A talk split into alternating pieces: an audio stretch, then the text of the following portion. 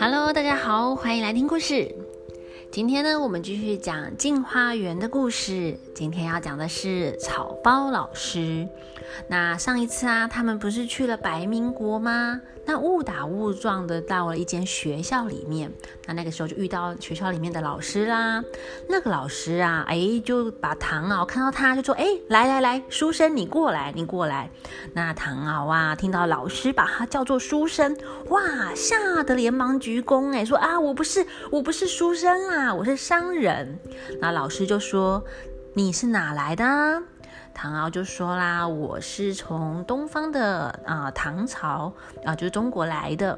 那今天呢，来到这边卖东西。”老师就笑着说：“哎，你的头上啊戴着如巾哦？什么是如巾啊？如巾呢是以前啊中国的读书人戴的一种帽子哦。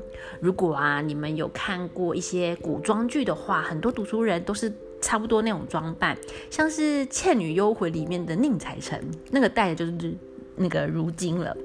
好，或者你们可以看一下以前的古代的画，呃，不是，呃，对，书画里面那个通常读书人头上戴的那个，大概就是如今。那呢，因为老师看到他戴如今嘛，又是从中国来的，就觉得，哎，你既然这样，怎么还说自己不是书生呢？难道是怕我考你吗？那唐敖听啦，哦，这才知道原来啊，老师不是会算命啦，老师是因为他头上戴着如巾而看出啊，他是个书生，只好说：我虽然啊小时候有读书，可是因为做生意好多年了，所有读的书啊早就忘光光了。老师说：但是你还是会写写诗吧？唐敖听到，嗯，要作诗，哎。更慌了，赶快说哦！我从小从来没有写过诗啦，连诗都没有读过。那那个老师就说：“你在中国长大，连诗都不会写吗？怎么可能？你不要骗我，赶快说实话。”唐敖啊，急着要解释，说自己真的是很久没读书了。可是呢，老师就有一点生气啦，他就生气的说：“那你没有读书，还带什么如今啊？”假装自己是读书人，难道是要来这边骗人的吗？就噼里啪啦先念他一顿哦。本来啊还要考唐敖的，那唐敖呢好说歹说，一直说自己只能勉强认得字啊，他不懂得诗书，不像老师这么有学问哦，就一直这边说老师好话啦，然后才让老师啊放弃来考他。那老师啊就转头问问林之阳他们啊，唐敖是真的不懂诗书吗？哪知道啊！哎，林之阳是个猪队友哎，就说他从小啊就读书啊，还曾经中了探花呢。哎，探花是什么？就是第三名。好，然后他还考上国家考试哎，怎么会说他不懂得诗书呢？哦，这个时候唐敖心里想啊，林之阳这个猪队友怎么出卖他啦？那林之阳就接着说：“老师啊，跟你说啦，虽然唐敖以前有读书，可是啊，自从他考完试之后，就把书通通忘光光了。小时候读的什么《左传》啦，还《右传》，公羊还母羊，平常做的打油诗啦、放屁诗，有的没有的，就像是吃饭一样，吃掉了就没有啦。”他现在呀，大概只记得一点点做生意的规定啊、记账啊，或者打算盘那些的还会而已啦。那老师听啦，就说：“嗯，原来啊，你们三个人都是熟人啊，就是指没有读书的人呐。”老师就说啦：“你们出来做生意呀，应该也懂得几个字。”应该也是可以好好的教你们，但可惜你们都还要去其他地方做生意，不能在这边待久一点。要是呢，可以住个几年，我倒是可以教教你们哦。不是我要臭屁呀，我的学问呢？只要你们跟在我身边，稍稍的学到一点的话，就能够终身受用了。以后啊，你们回去家里，回到家乡继续读书，有了学问，不止附近的朋友来拜访你们，有可能啊，还会有朋友从远方来呢。然后林之阳就接着说：“我觉得啊，不只是有朋自远方来，而且心里还乐乎呢。”哦，小朋友有听得出他们在讲哪一句话吗？是《论语》的一句话哦，就是“有朋自远方来，不亦乐乎”。那它的意思啊，就是有朋友从很远的地方来找你玩，真的很开心啊。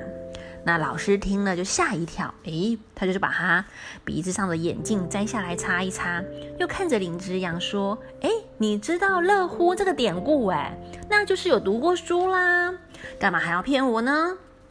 林之阳就说啦：“哎，这个是我无意间学到的。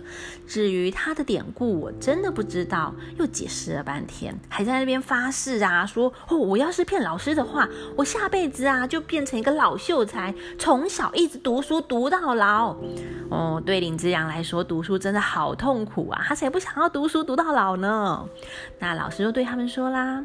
既然你们都没有读过书，也不会写诗，那我们啊就没什么好说的了。你们站在这边呢，我都觉得俗不可耐，就是哦，觉得你很俗气啦，俗气到我受不了了。不然呐，你们就去外面等吧，等我呢把学生的功课都教完了，再来看看你们带来的货物吧。再说啊，我们这边在读书，你们也不懂。如果一站在这边啊。怕你们的俗气还会传染给我的学生们，我还要花更多的时间教他们呢。哦，这个老师讲话还真不客气呢。他们呢就赶快退出大厅，在大厅外面等老师了，还隐约听得见他们在里面读书。诶，念到诶，他们就听隐约听到他们就好像在念一句什么“妾无妾，以反人之妾”。唐敖心里想：哎，他们到底在讲什么啊？我怎么都听不懂啊？哦，这么难懂，果然他们都很厉害，很有学问啦。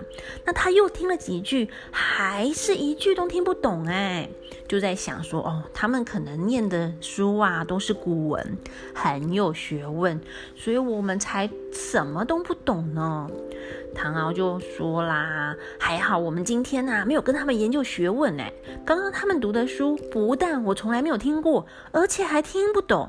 如果啊不是经过上一次那个黑齿国的事情，我们今天可能又要被亏了啦。”突然间，哎，这个时候有个学生啊出来对他们招招手，说：“哎，老师要看你们的货品呢。”林之阳啊就连忙的答应，提着包袱进去。那两个人呢，哎，就是唐敖跟老人家，他们就在外面等了半天才跟进去。哦，原来老师已经把林之阳的货品，哎，东东买了耶。那在那边检查商品呢。那唐敖呢，就趁空档偷偷翻一下，哎，他们。刚刚上课的书啊，在教什么啊？就搞啊，把他们刚刚读的那些听不懂的那些话，就哎看一下到底在写什么，怎么都不懂。结果他一看，哇，脸色大变。为什么呢？唐啊，老人家就问他，哎，怎么了？他们刚刚读的书你都看见了，为什么你的脸呐就都红了啊？那唐敖正要回答，刚刚好林之阳把东西卖完走出来，他们三个人呢就一起出走出去啦，就走出巷子，唐敖才说：“哦，我们今天吃的亏不小哎，我以为那个老师学问渊博，对他特别的恭敬，哪知道他是个草包啊，真是没遇过这种事。”哎，老人家就问啊。奇怪，你怎么会这么说呢？那他们刚刚读的什么“妾无妾，以反人之妾”是什么书啊？唐敖就讲啊，我刚刚去偷看，谁知道他把“幼”这个字，“幼”呢就是幼稚园的“幼”啊，幼儿园的“幼”，然后跟那个“及”呀，就是以及呃以呃怎么讲及及格的“及”那个字呢读错了。它其实是孟子里面，孟子啊，就是四书五经里面的那个其中一部经典。它它就里面讲的是“幼无幼，以及人之幼”，哦，真是太夸张了。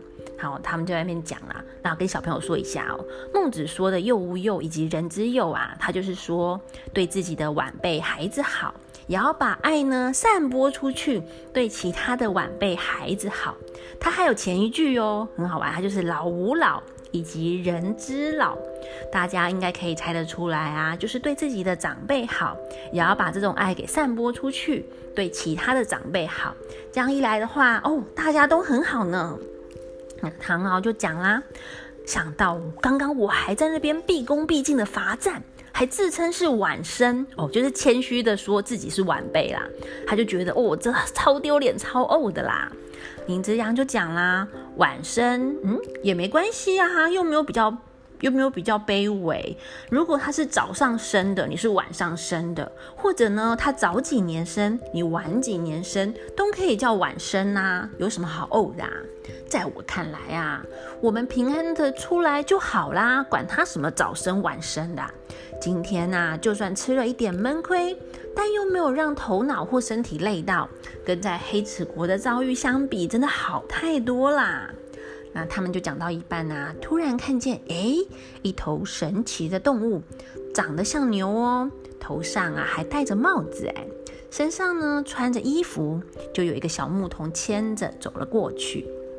唐敖啊就问老人家，哎，听说神农时代啊，就是神农尝百草那个神农，好，神农时代啊，白民国曾经有进贡一种叫药兽，就是药物的药，吃药的药。